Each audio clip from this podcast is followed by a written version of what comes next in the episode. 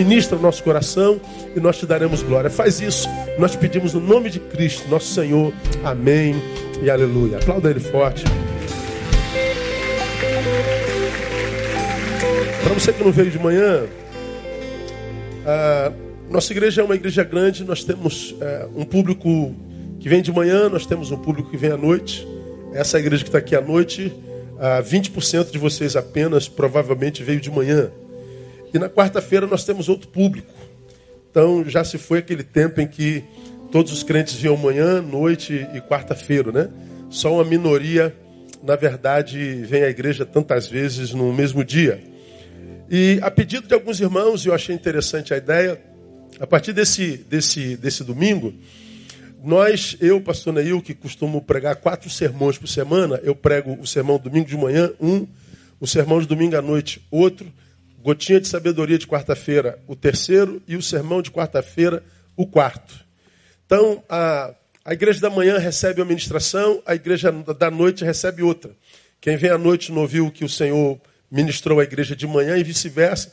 Quem vem domingo não recebe o que o Senhor ministra à igreja na quarta e vice-versa. Então, a partir desse domingo, nós vamos fazer um rodízio dessa palavra. A palavra que preguei de manhã no domingo, e eu prego na noite do outro domingo, o que eu preguei na noite daquele domingo, eu prego na manhã desse domingo, de modo que toda a igreja receberá a mesma palavra o ano todo. Ninguém perderá o que Deus tem para a igreja nesse ano. E coisas profundamente abençoadoras. Ah, hoje pela manhã eu comecei a falar sobre o que eu ministrei nos últimos dois domingos, falando sobre promessa, e nessa noite eu quero falar sobre Sodoma. Está aí, é, foi publicado nas nossas redes. A ociosa que deu certo, mas foi destruída. Todos nós conhecemos a história de Sodoma e Gomorra. Foi consumida por fogo e enxofre. Então eu disse: Sodoma, a ociosa que deu certo, mas foi destruída. Seria melhor ter dado errado e permanecer?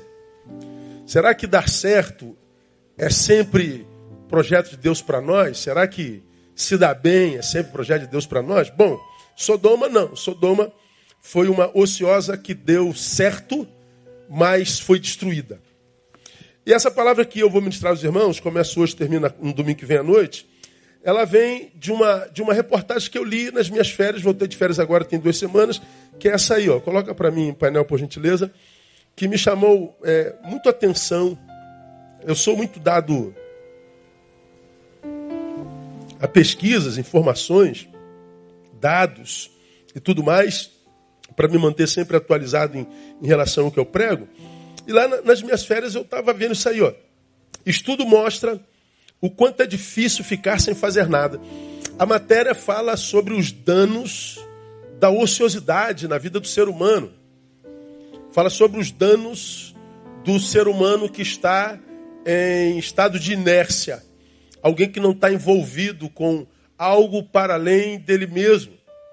E essa matéria, depois você pode ler, ela não é nova, essa matéria de 2016, foi desenvolvida por alguns cientistas da Universidade de Harvard, uma das mais importantes da América.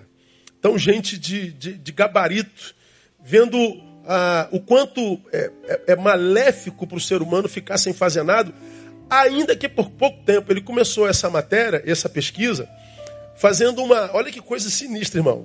Um, um, uma, uma pesquisa é, com alguns universitários, colocando-os sozinhos, parados, com necessidade de ficar parado por 15 minutos apenas.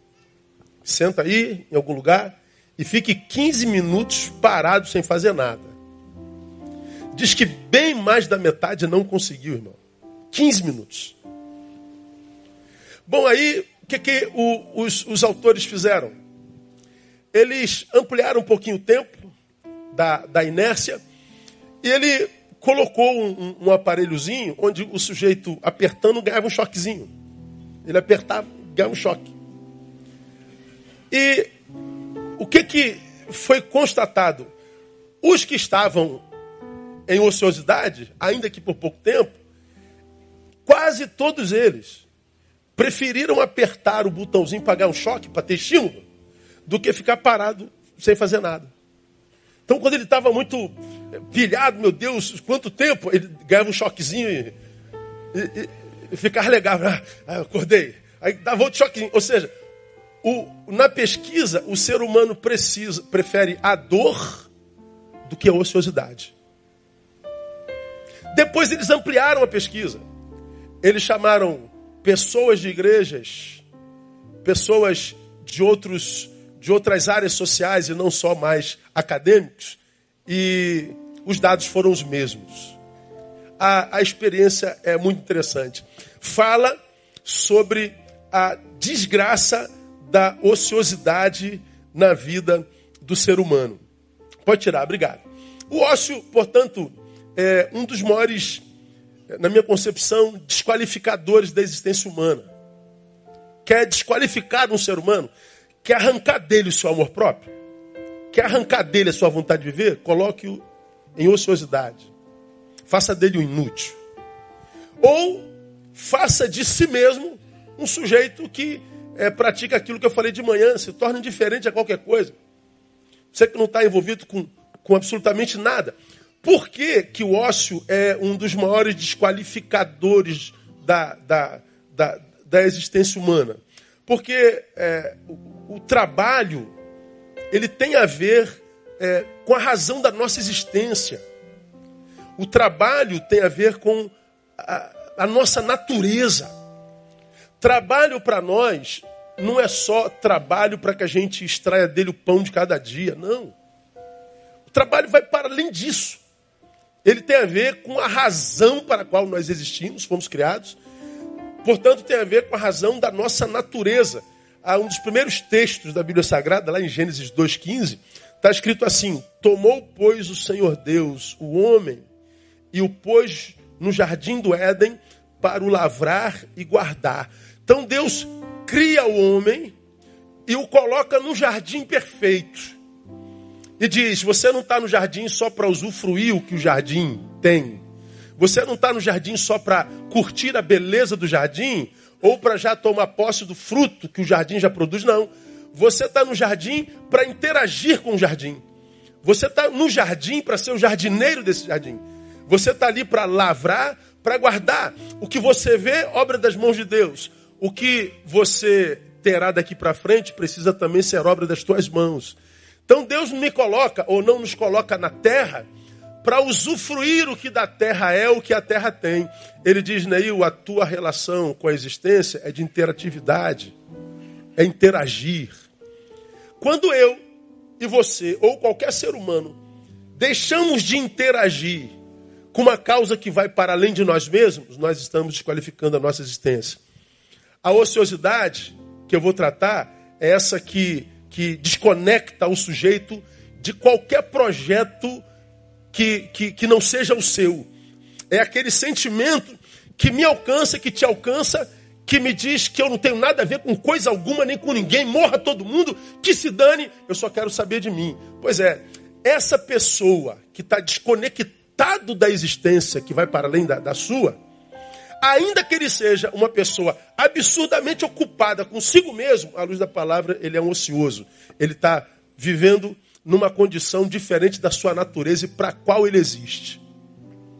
Bom, eu quando leio essas coisas, irmãos, eu entendo os dados da nossa existência: ansiedade, depressão, suicídio, angústia, vazio, isso que carcome a gente, a geração mais hedonistas, hedonistas que já pisou na terra. Nós queremos prazer, nós queremos carnaval, nós queremos zoação, nós queremos é, é, é, é dar prazer ao corpo, nós queremos só curtir, curtir, curtir, curtir. E quando é para curtir, quando é para celebrar, quando é para sambar, quando é para bagunçar, a multidão vai para a rua. Quando é para ajudar, quando é para contribuir, para é, enriquecer, para fazer acender, para ser remédio, é sempre a minoria.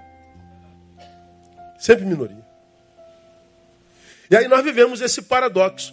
A geração que aos nossos olhos parece uma geração absurdamente alegre, ainda mais nesses dias, todo mundo feliz, todo mundo fantasiado, todo mundo sorrindo, todo mundo absurdamente alegre. Quando desliga o som, quando desliga a câmera, todo mundo volta para sua angústia, para o seu vazio, para sua depressão, para sua tristeza.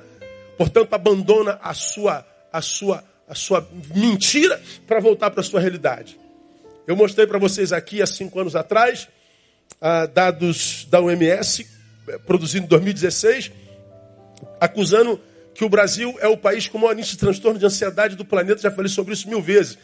E essa pesquisa da OMS saiu uma semana depois do carnaval de 2016, dizendo que nós somos o, o mais ansioso do planeta e o quinto em depressão do planeta. Ou seja, nós saímos de uma festa, a maior festa pública da humanidade, e o, a OMS publica assim: está vendo essa festa toda? Mentira. Isso é uma alegria temporária que não gera plenitude na vida de ninguém. Isso é quem toma um analgésico estando com câncer. É uma geração cancerosa tomando analgésico. Arrefece um pouquinho a dor, mas é incapaz de curar o sintoma, curar a, a, a fonte do sintoma. Então, da onde, da onde vem esses dados tão calamitosos, irmãos? Eu acho que a ociosidade contribui para isso de uma forma muito grande. Portanto, quando, por qualquer razão, nos permitimos tomar pelo ócio, nós passamos a caminhar contra a nossa própria natureza. Eu não quero saber de nada, pastor. Ninguém me faz me mover daqui. Quero que todo mundo morra mesmo. Porque é o que pensa sobre mim, que se dane. Aí você se retira para si no seu gueto, esse instinto de autoproteção. E o que, que você está fazendo? Você está se auto-sabotando. Você está remando contra a sua própria natureza. O nosso corpo, ele pede repouso, mas a nossa essência pede utilidade. A nossa essência pede conexão. A nossa essência pede sentido para ser. E aí, quando a gente cede ao desejo do corpo, porque o corpo, para vencer a inércia, ele precisa estar sobre uma força para além dele, porque senão a inércia a, a, o toma mesmo. Então, se você cede ao desejo do corpo, você está remando contra a maré, ou seja, a vida se torna absurdamente cansativa. Quando a gente anda na natureza, é, a gente deixa só a natureza nos levar, a gente só vai administrando. É como um barco indo na, na direção do rio.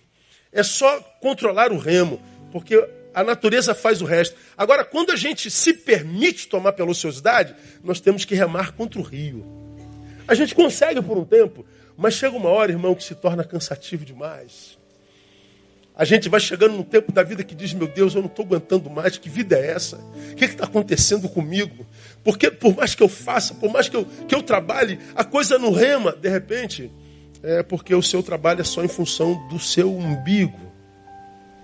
Você, sem saber, porque ocupado, foi tomado pela ociosidade. A sua vida perdeu conexão com o jardim. A sua vida perdeu conexão com a vida. A sua razão de existir foi desconfigurada por causa de sua postura.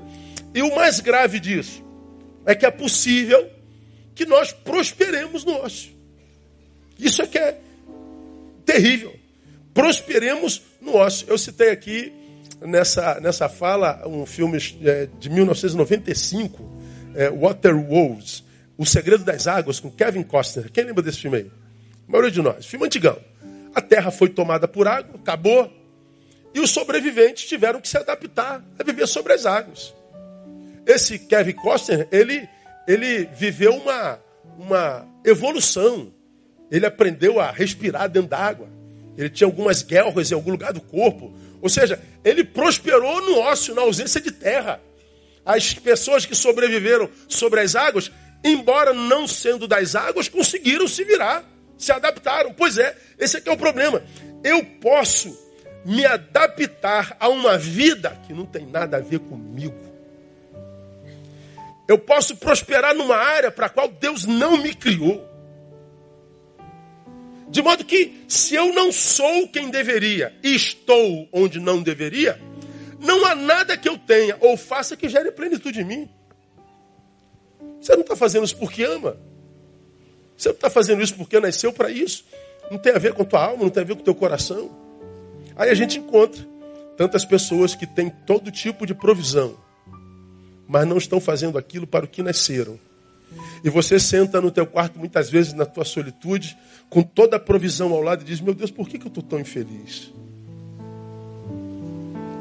Se está tudo pago, se está tudo em ordem, por que está assim?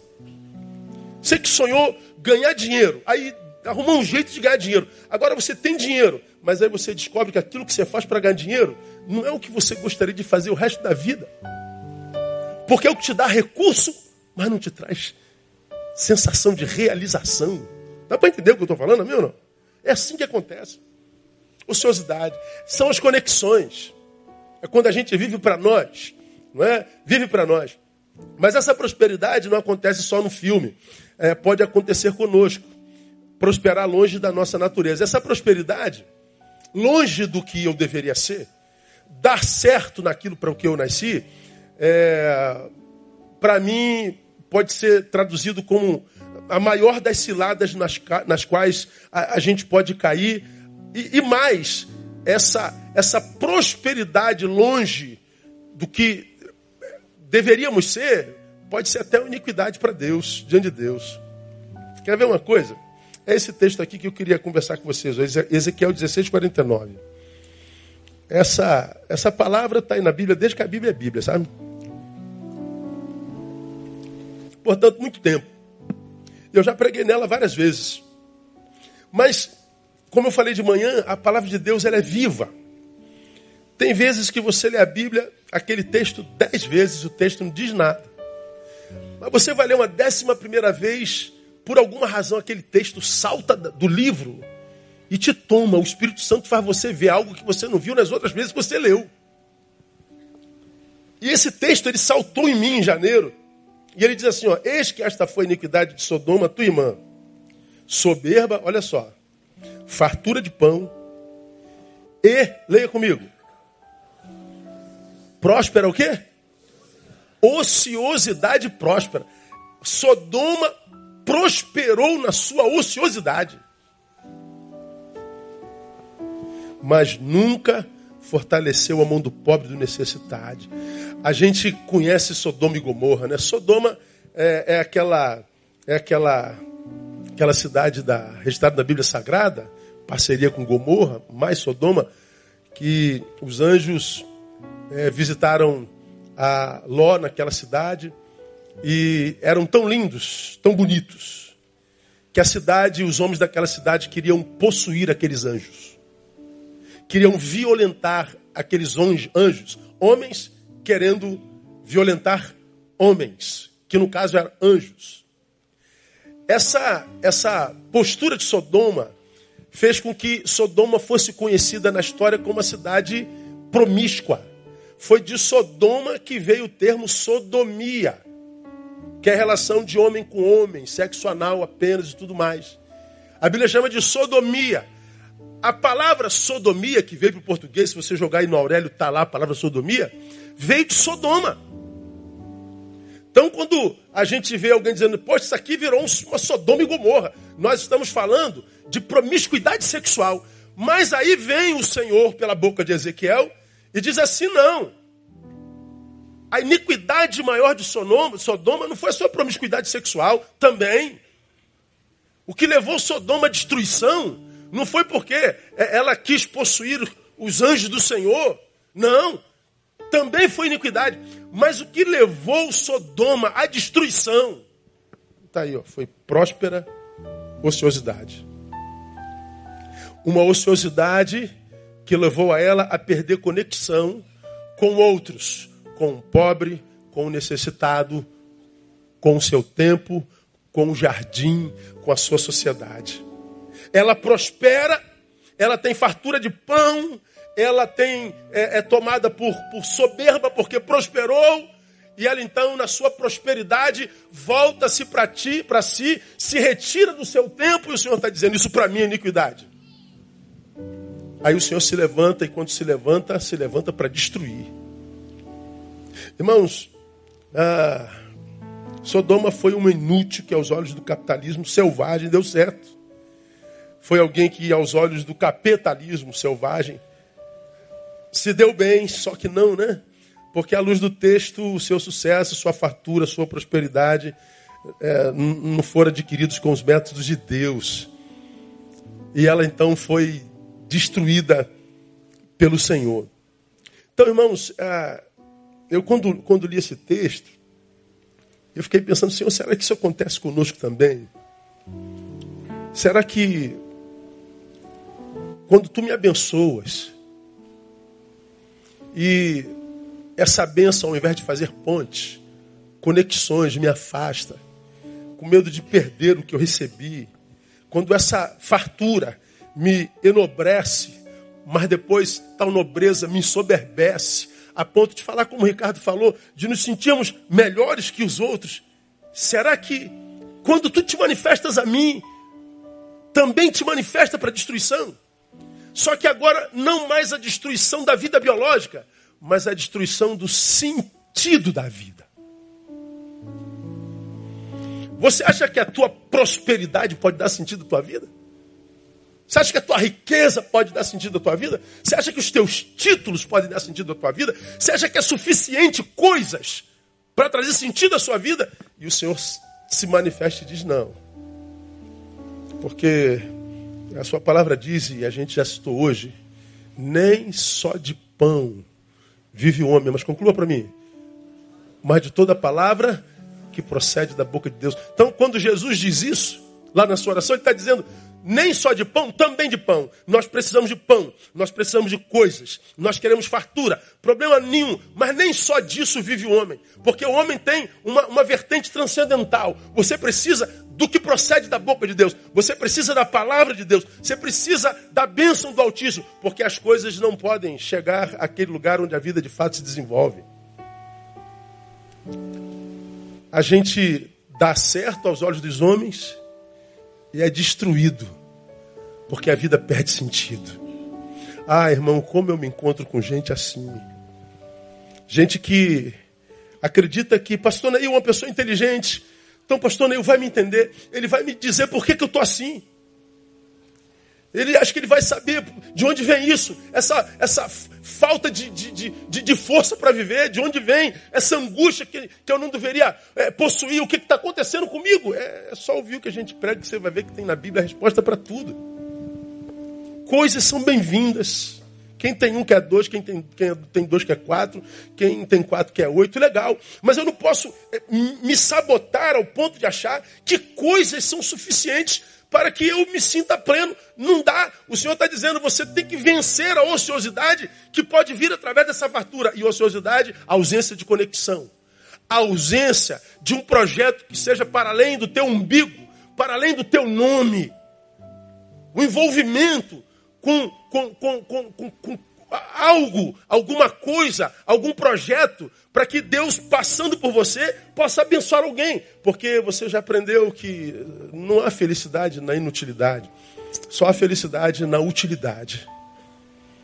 A verdadeira riqueza vem, irmãos, quando a gente ajuda alguém que necessita e a gente vê aquele alguém que nós ajudamos ascendendo, saindo daquele lugar de dor. A gente vê a vida sendo devolvido a ele a vida dele vai se ressignificando por causa da tua instrumentalidade. Você vê as lágrimas secando e o sorriso voltando aos lábios. E você percebe que você tem participação naquilo. E você então se vê naquela pessoa. Você vê a tua vida sendo instrumento de redenção. Você vê a sua vida mudando uma casa, uma pessoa, uma cidade, uma história. Você vê Deus fazendo de você caminho porque as angústias, as dores, as mágoas querem habitar a gente de qualquer jeito. E se Deus não passar por aqui para tirar tudo isso, isso tudo domina a gente completamente. E não tem o que fazer senão ah, lutar contra isso. Então, para o Deus da Bíblia, mais importante do que aquilo que eu consigo ter ou fazer é no que eu me torno depois daquilo que eu consigo ter. Então, o conselho para nós nessa noite é: evite a qualquer custo a ociosidade nesse ano. Não permita que o ócio te tome. Não permita que uma área em você te convença de se retirar para si sem, sem viver conexões frutíferas, produtivas. Que em leve, que é leve, que abençoe. Diga não ociosidade. Vença a preguiça. Vença a mágoa, vença a amargura. Só quem pode fazer isso por você é você mesmo. Eu estou falando do ócio, não do descanso, tá, irmão? São coisas diferentes. Um é necessário, descanso, e o ócio é mortal. Quando o Senhor me deu essa palavra, eu estava descansando, eu estava num lugar paradisíaco. E quando a gente está de férias, num lugar desse, a gente fala assim: Meu Deus, está acabando, Jesus, tem que voltar. Ô Jesus, vamos, volta logo, né? E, e, e a gente está vendo aquele lugar, a gente vai se despedindo do lugar do descanso, ah, mas tem missão para cumprir. Não dá para viver de férias a vida inteira. O descanso é necessário, a ociosidade é mortal. A ociosidade faz o que no indivíduo? Anula o seu potencial. Anula o seu potencial.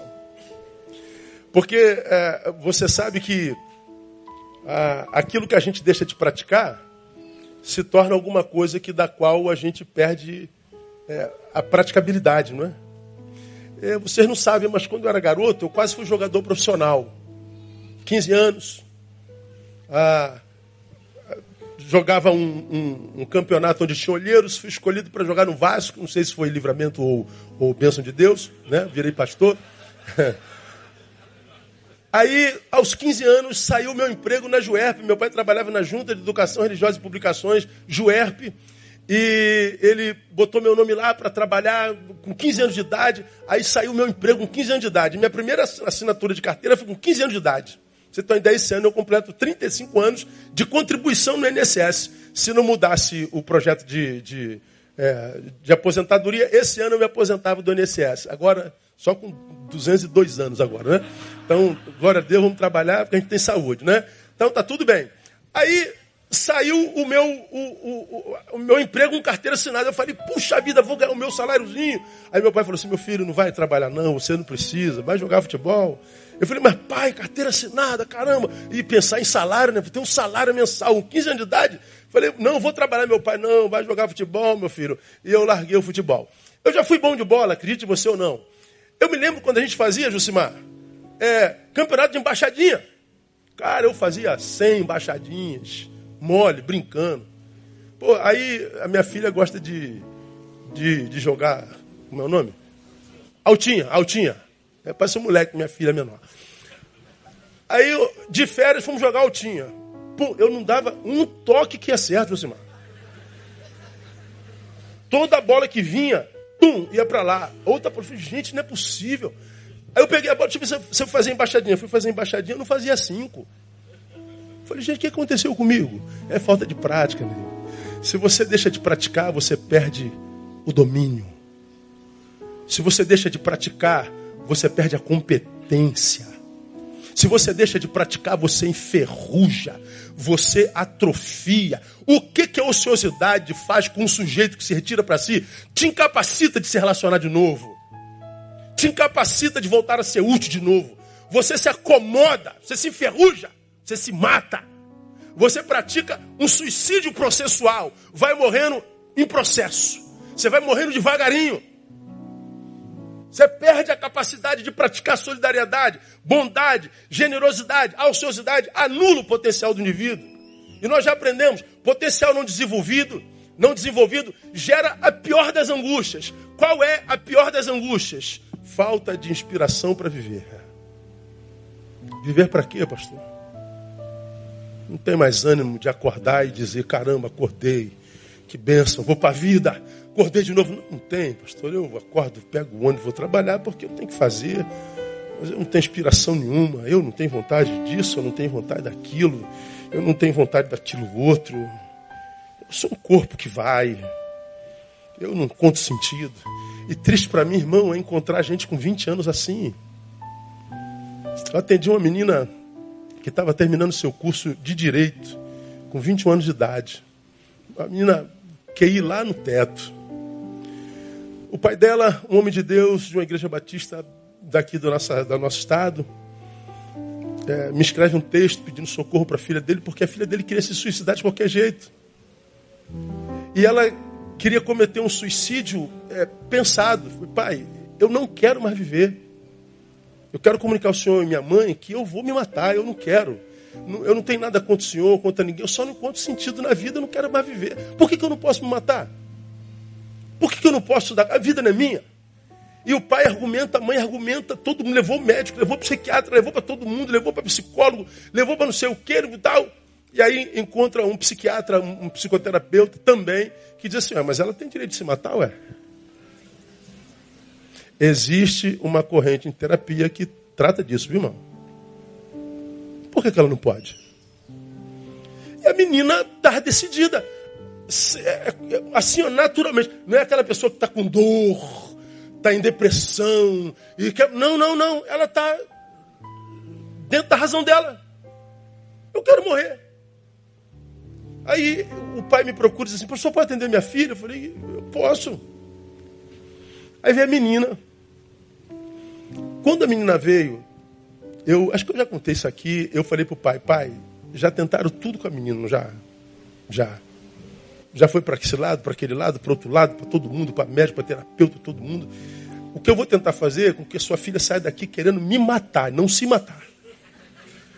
Então é possível que a sua filha saia daqui batendo a porta, me xingando, querendo me matar.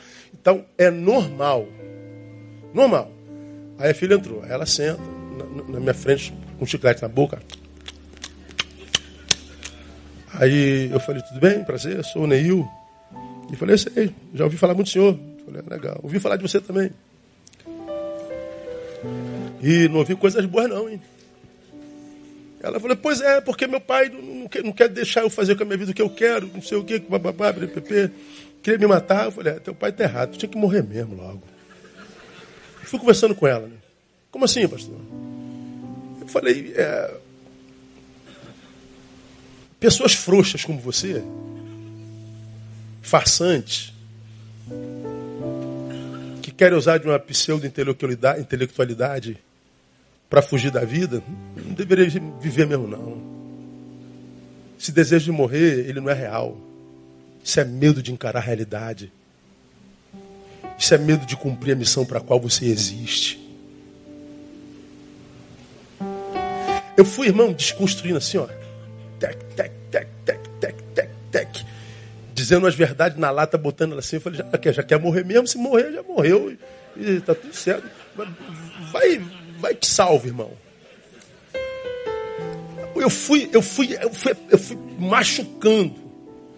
Pô, e ela, daqui a pouco, ela, quem, pensa, quem o senhor pensa que é para falar comigo desse jeito? Eu falei, eu sou esse cara que o senhor ouviu falar, o tal do Neu Baeto tal. Mas, cara, mas ela ficou com tanta raiva, mas eu consegui fazer ela com tanta raiva, que ela levantou da, da, da porta, ela abriu a porta, bateu a porta, saiu daqui a pouco, ela voltou, entrou, bateu a porta de novo. Mas, mas troco de que, que o senhor falou isso? Eu falei, é por causa disso, isso. Oh, nós ficamos conversando umas duas horas, ela foi, bateu porta. É, meu irmão, foi um, foi um quiprocó. A sorte é que o pai dela estava do lado de fora e eu tinha avisado o pai. Porque tu imagina se eu não aviso o pai. O que, que esse cara fez com a minha filha dentro do gabinete, irmão? Loucura, não é? Bom, 26 anos, está vive formada. Pra você ter uma ideia. Vive formada. Ah, eu quero morrer. É, esse querer não é inerente ao ser vivo.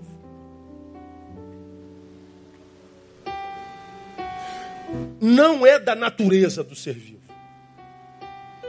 Ser vivo não tem a ver com morte, tem a ver com vida. O desejo pela morte demonstra a configuração de uma força que vai para além da razão da vida. Não para além da vida, mas da razão dela. E por que, que a razão da vida se tornou menor que o desejo de morte? Porque a vida perdeu inspiração. Qual é a sua inspiração para viver? Qual é a inspiração para acordar? Para sair da cama? E como que um ocioso que vive para si vai encontrar em si razão para viver? Ora, se você sonhou em ganhar 10 mil, já tem 10 mil. Sonhou em viajar para Miami, já viajou para Miami. Você queria ter ah, uma pessoa assim, já tem uma pessoa assim. Só que tudo isso, no sentido de gerar prazer em si, depois que você tem tudo, qual é a razão de se levantar? Não tem razão, irmão. Nós não nascemos para curtir o jardim, nós nascemos para lavrar e cuidar. A razão da existência humana é o cuidado. E o cuidado que vai para além da proteção, o cuidado que adentra ao, ao, ao, a, a intimidade, que adentra as conexões de alma que adentra a empatia. Porque senão a vida perde sentido mesmo. Potencial não desenvolvido gera falta de inspiração para viver. Me lembro Picasso. Picasso foi quem disse: inspiração existe, mas ela tem que encontrar você trabalhando. Porque se eu paro de trabalhar, ou seja, de viver conexões, a inspiração não me acha. O que me acha é a indiferença e o vazio mesmo. Então Picasso está dizendo: olha, Neil, você quer inspiração? Trabalhe. Porque quando você trabalha, mesmo que você não esteja inspirado hoje, no meio do trabalho a inspiração aparece. Agora, se você fica aqui parado, esperando a inspiração aparecer, não parece não. A inspiração só encontra a gente trabalhando. No ócio, é, a gente se mata lentamente. Aí cito também Aristóteles, que diz que o prazer no trabalho aperfeiçoa a obra. Então, quando eu trabalho, eu me especializo. Como eu tenho dito, se de um lado eu perco competência ao não praticar a embaixadinha, por outro lado, a gente se torna especialista por muito repetir o que a gente pratica. Então, à medida que eu pratico, pratico, pratico, pratico, porque a inspiração está sendo é, é, ministrada sobre minha alma pelo eterno, pelo destino, sobre minha vida, porque eu estou trabalhando, e à medida que eu trabalho, eu me torno especialista naquilo. E quando eu me torno especialista no que eu faço, eu passo a fazer o que eu sempre fiz com muita força, porque não era especialista, sem força alguma. Porque manter uma bola aqui, ó, é uma dificuldade para quem não tem destreza. Agora, para quem é craque, irmão, não é força nenhuma. A vida se torna mais fácil. A vida se torna menos pesada. A vida se torna mais prazerosa. A vida se torna mais vida. Então, é, a, minha, a, minha, a minha oração tem sido, irmão, nesse sentido, de nos dar a graça de ver o maior número de gente da nossa comunidade envolvida com algum projeto. Que Deus nos dê a graça de vermos a nossa comunidade, não só a nossa comunidade, a raça humana, envolvida não só pela rede numa, numa conexão mentirosa, numa conexão extremamente adoecedora, mas numa conexão real, de vida real, numa conexão de, de, de, de, enriquecimento mútuo, de compartilhamento de competências e de experiências para que a gente cresça junto. Porque se isso não acontece, irmão, a vida perde sentido mesmo. Eu vou caminhar com mais um tópico, depois a gente para, a gente vai celebrar ceia ainda hoje. Eu vou mostrar para vocês alguns males além desse que eu já falei para vocês, advindos da ociosidade. Por isso, Sodoma, que prosperou, foi destruída. E eu não posso deixar de aprender com isso. Porque eu, como você, quero morrer bem velhinho. Quero morrer é, lá no finalzinho da minha terceira idade, quase entrando na quarta idade. Tem quarta idade, não, né? Então, eu não sei se tem quarta idade, então quero morrer no finalzinho da terceira idade, mas morrer com saúde, morrer bem. E como é que a gente envelhece bem? É quando a gente, à medida que envelhece, olha para trás, o que vê é história, é vida praticada e não ausência de história, porque não teve coragem de praticar a vida. Então só envelhece bem quem envelhecendo para, e cada vez que a gente envelhece a gente fica mais lento, não é verdade? Então você mais lento tem condição de olhar um pouquinho mais para trás Aí você olha para trás assim, caramba, que história repleta de, de significado e significância. Como Deus foi generoso me usando, me, me fazendo canal e caminho. Que bênção é ver a, a, a minha vida repleta de vida praticada. Portanto, não há remorso, não há a, ódio, não há ranço, não há rancor, porque eu tive coragem de praticar isso. Então eu sigo com esperança, mais lento, é verdade, mas vivendo até o fim da vida, não sendo tomado pela desgraça de morrer antes da morte chegar. Isso é que é envelhecer bem. E aí você vai sendo útil, você vai se alimentando, você vai se exercitando, você vai melhorando sua saúde biológica, a, a emocional, ligado no eterno que é a fonte da vida, você vai envelhecendo. Então, como eu digo aqui brincando, eu cuido do meu corpo, eu procuro ser útil, eu mexo com a minha cabeça, eu leio, eu me informo, eu pesquiso, porque o meu sonho é enterrar a maioria de vocês, em nome de Jesus, e é verdade. Então, ah, é viver bem. Vamos lá. Danos provenientes da ociosidade. Vou deixar um hoje para gente. Fartura sem plenitude. Fartura de pão. Olha, você tem tudo que precisa, Sodoma, tudo, em abundância. Mas se sente plena, Sodoma? Não. Não sinto não, sou uma infeliz. Ué, mas como que você pode ser infeliz se você tem tudo? Como que você pode ser infeliz sendo invejado por todo mundo? Como que você pode ser feliz com tanta saúde, com tantas posses, com tanta gente te invejando, com tanta gente te seguindo? É fartura sem plenitude. Porque é fartura sem a bênção do Senhor. E, e, e sabe o que é ruim nisso aqui, irmão? É que quem prospera na ociosidade, ou seja, não dá sentido à vida, à luz do que diz o Criador, nós fomos criados para lavrar e guardar, ou seja, quem resolveu viver sem conexões com o jardim, com a vida, é, você tem um corpo alimentado, você tem um corpo fortalecido, mas é um inútil. A esse corpo alimentado, ele é um corpo alimentado forte para carregar o nada que te habita. Então é melhor ser doente. Porque ter um corpo forte, ter potencial, ter capacidade, ter destreza, mas ser um inútil é carregar o nada que habita. Carregar o nada que habita é o um inferno. Citei há, há dois domingos atrás, de duas vezes, Blaise Pascal. Nada é mais insuportável para o homem do que estar em repouso, sem paixões, sem afazeres, sem divertimento. Ele então sente todo o seu nada, seu abandono, sua impotência, seu vazio. O que, que Blaise Pascal está dizendo? Está em conexão com alguém, Neil? Não. Então você vai ter contato com o seu vazio, com o seu nada. E é pura verdade, irmãos. Tantos hoje vivem uma, uma estranha e maldita sensação. Qual é? Ser muito bem sucedido aos olhos humanos, mas ainda assim sentir que lhe falta algo.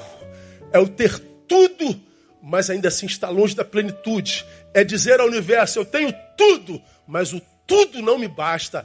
Ainda me falta alguma coisa. E o que, que falta para além do tudo? Ah, é um mistério, né? É um mistério. Você entende porque redes sociais fizeram tanto sucesso hoje, irmão?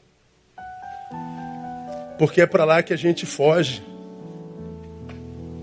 Quando a nossa realidade não nos é suportável, ou seja, quando ela nos é insuportável. Aí a gente cria um mundo só nosso. A gente vai para o mundo de Narciso. A gente vai criar um mundo que a gente gostaria que fosse assim. Eu queria muito que todos acreditassem que eu estou almoçando com a minha família e estou feliz. Está nada. Eu queria muito que todo mundo acreditasse que nas minhas viagens nossa relação está bombando. Está nada. Passou um mês na Europa, não deu um beijo na boca. São casados há 20 anos. Se sentindo plena. Não é assim que se fala? Se sentindo? É. Então, se sentindo plena. Aí atendemos ontem, está em depressão profunda. Tomou um pacote de remédio ontem. Mas aí a gente vai lá no Face, no, no Instagram, e tá lá os cliques, like, linda, maravilhoso, inteligente, feliz. Aí você diz, poxa caramba, pelo menos massageia meu ego, né? Essa gente toda que está bombando, lacrando nas redes, que se acha porque está lacrando, desliga a rede deles e veja o que sobra. Vai analisar a vida real. Pega os youtubers que estão milionários no Brasil, com 20 milhões de seguidores, 10 milhões de seguidores e ganhando muito dinheiro. Desliga a rede para ver o que sobra na vida real. Sobra nada. O que sobra é o nada. É o vazio. É a angústia. Como eu digo sempre, não é crítica a um instrumento, a máquina. É, isso aqui foi a melhor, invenção, invenção, que o homem já teve. Isso aqui é uma, uma fonte, uma, uma, um, um, um instrumento que poderia gerar vida na vida dos homens, mas ela tem sido refúgio dos que vivem fartura sem plenitude. Então, vive essa estranha e maldita sensação. Clarifica um pouquinho essa ideia, a parábola do rico insensato. Bota para mim, painel, Lucas 12, 16 em diante. Irmão, a Bíblia é a coisa mais linda do mundo. Propôs então essa parábola, Jesus, né? O campo de um homem rico produziu, produzira com abundância. E ele arrazoava consigo, dizendo: Que farei? Pois não tenho onde recolher os meus frutos.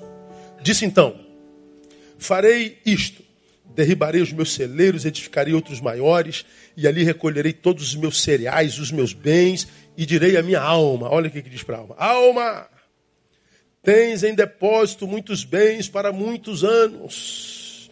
Então, alma, descansa, come, bebe, folga ou regala-te.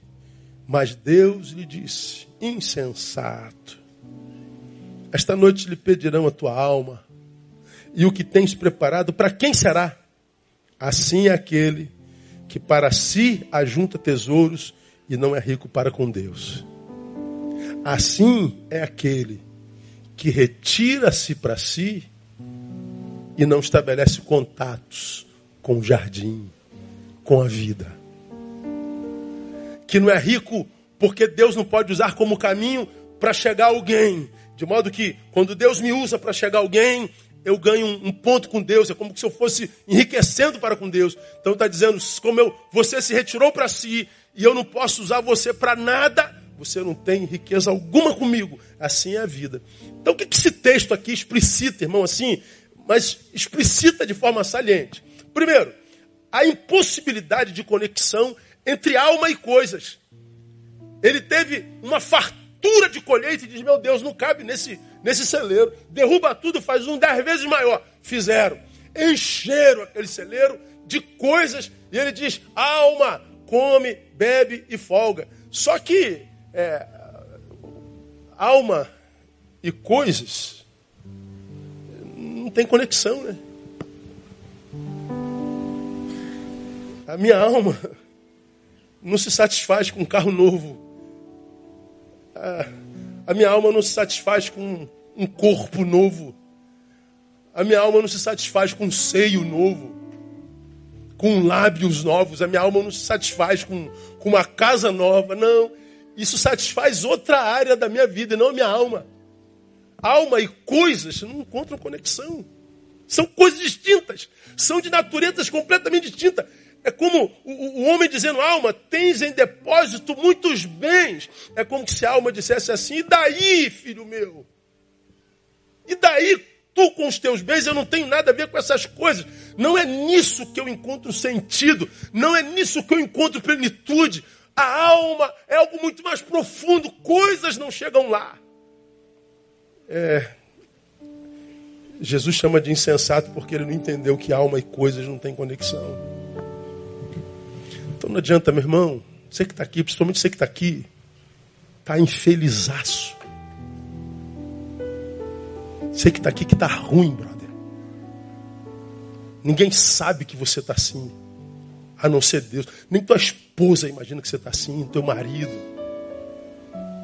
Mas você carrega esse, esse vazio, essa vida sem sentido. Mesmo que teu, tua, tua rede esteja bombando. Mas quando bota a cabecinha lá no travesseiro, que sobra é angústia mesmo. Não são as coisas que vão trazer sentido para tua alma. Porque alma e coisas não encontram conexão. Esse texto mais fala da impossibilidade de conexão entre alma e tempo. Porque o texto está dizendo: muitos bens para muitos anos. Alma, você tem bens para muitos anos. Como que se alma e tempo pudessem encontrar conexão?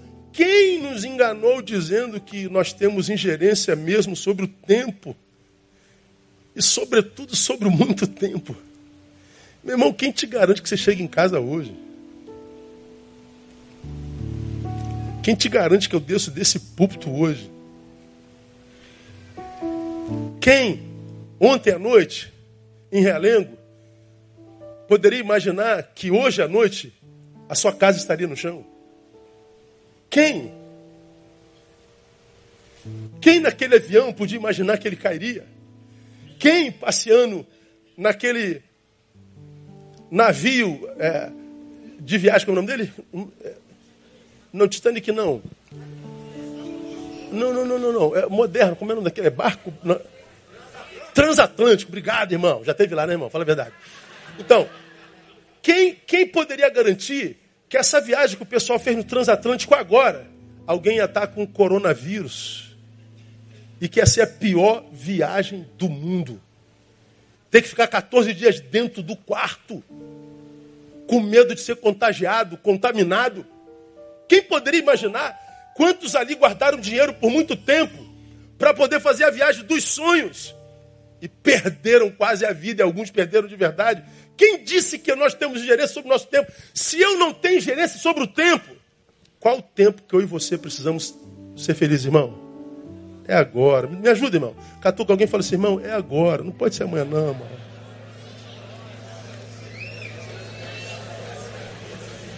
Você tem que dar um jeito na tua vida é agora. Você tem que dar sentido à tua existência é agora. Não, amanhã eu faço, amanhã pode não existir. Amanhã não existe, cara.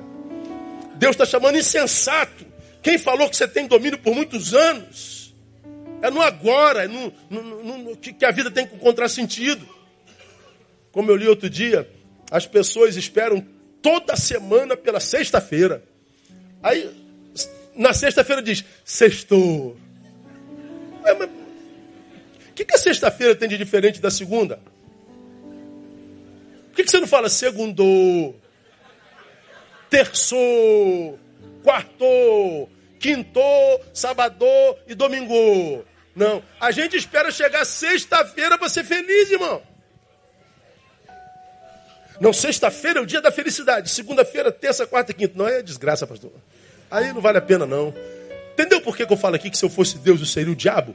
Porque o cara que falou assim: ó, o, o, único dia que presta semana é sexta-feira. Eu tirava a tua terça, a quinta, todo dia. Tu, tu tava lascado na vida comigo. Graças a Deus que eu não sou Deus. Aí a gente diz: é, eu espero toda, toda, semana por sexta-feira, todo ano pelo verão. Ó, o verão tá chegando, vamos pra academia, para malhar, vamos botar botox, vamos tal, ó, malhar o glúteo, vamos dar verão. Mas por que, que tem que ficar bonita só no verão? Por que, que tem que ser feliz só na praia, no sol? Por que, que tem que esperar o bendito? Por que, que não é feliz na primavera, meu Deus do céu?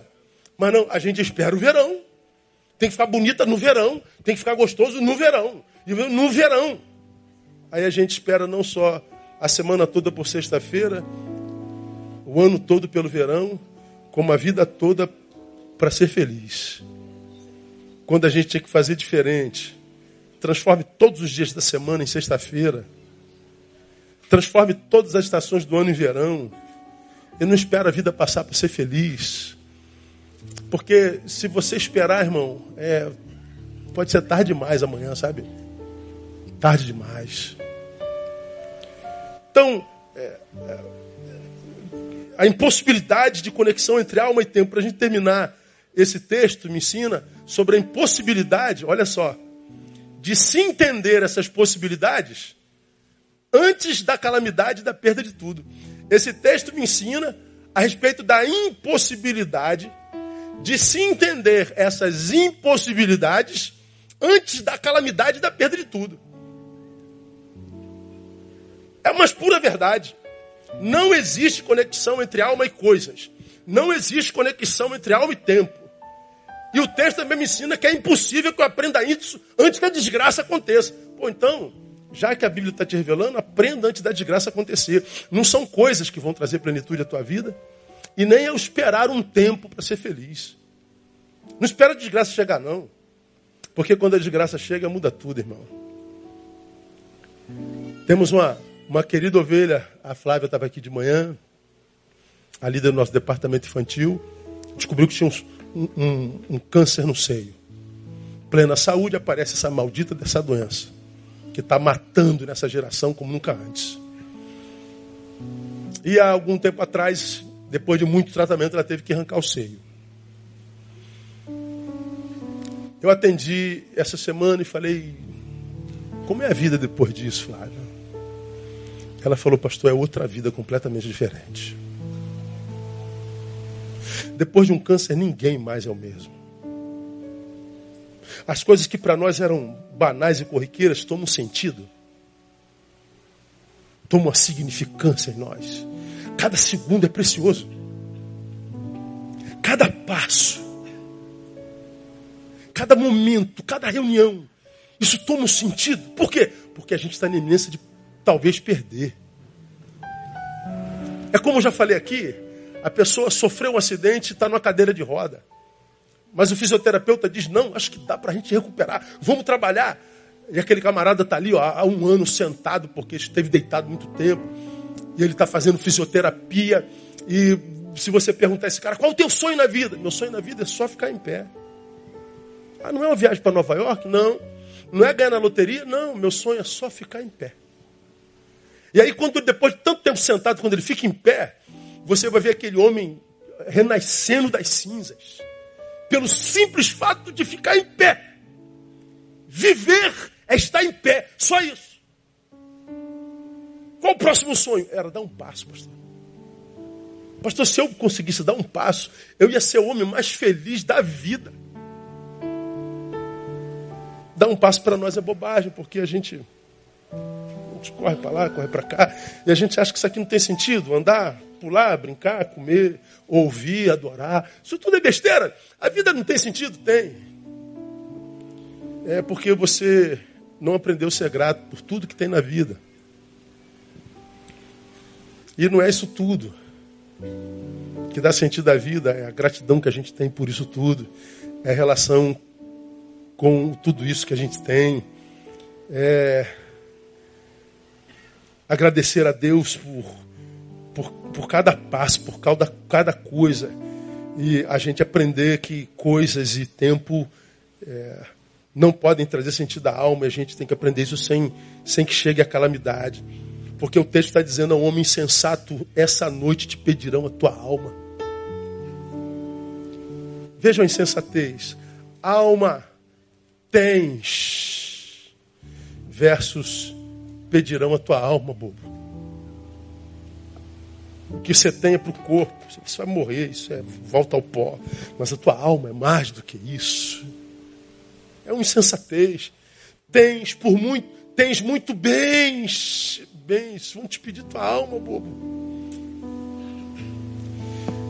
Muitos bens para muito tempo. Hoje te pedirão a tua alma, você não tem tempo. Descansa, come, bebe, folga, regala-te. O que tens para quem será? Lutou tanto para ter tantas as tantas coisas. Morre e os teus amados ficam brigando por aquilo que você construiu.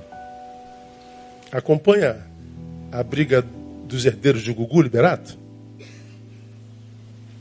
Que coisa triste, irmão. A gente morre e fica tudo aí.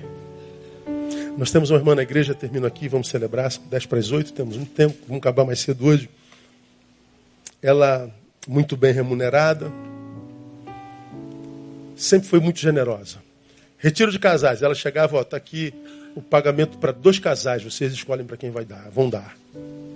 Retiro de adolescentes, está aqui, pago para 10 adolescentes, escolhe para quem vai dar. Vamos ajudar a Realengo. Ela comprava uma tonelada de alimentos e mandava. Assim. Viajava. Idosa, viajava, viajava. Viagem missionária, viagem de passeio. Viagem, viagem, viagem, viagem. Cadê fulano? Viajou. Cadê Beltrano? Viajou de novo. Falei, meu Deus. Aí uma vez nós conversando com ela. Né? Por que, que a senhora é, é tão generosa e viaja? Meu filho, eu tenho tantos filhos e eu não vou deixar bem nenhum. Aliás, não vou deixar dinheiro nenhum tenho propriedades, vai ficar uma casa para uma, casa para outra. Mas o meu dinheiro eu vou gastar comigo e com aquilo que eu acho que pode glorificar o nome do Senhor. Porque se eu deixar dinheiro, eles vão se matar por causa do meu dinheiro. Então vou viver a minha vida. Nunca mais me esqueci disso. Deixou os filhos com seus bens físicos, mas o dinheiro ela abençoa e ela disse: Eu vou viajar, vou curtir. E essa mulher vive, irmão. Linda. Hoje está com quase 80 anos. Já tem 80 anos, tem? Mas está aqui com a gente há mais de 30, há mais de 25. Porque ela não fez das coisas a razão da sua alma, mas usou essa coisa como instrumento para dar gozo à sua alma e à alma de terceiros. Ela abençoava todo mundo. Então, qual é o dano produzido pela fartura, irmão? É, é, é, é, é a fartura sem plenitude. Então, a, a gente termina aqui. Minha oração, e eu acredito que o desejo do Pai para nós nessa noite. Evite a qualquer custo a ociosidade, envolva-se. Seja útil. Seja alguém a quem Deus pode usar como instrumento para fazer ascender alguém. Viva uma vida que vai para além de si e do seu projeto. Cuida e lavra o jardim e do jardim, para que você possa usufruir por muito tempo.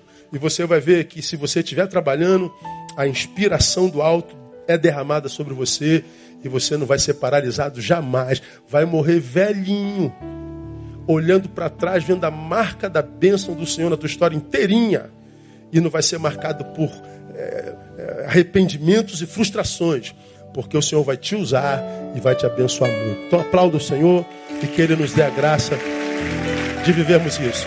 Semana que vem a gente volta com a segunda parte.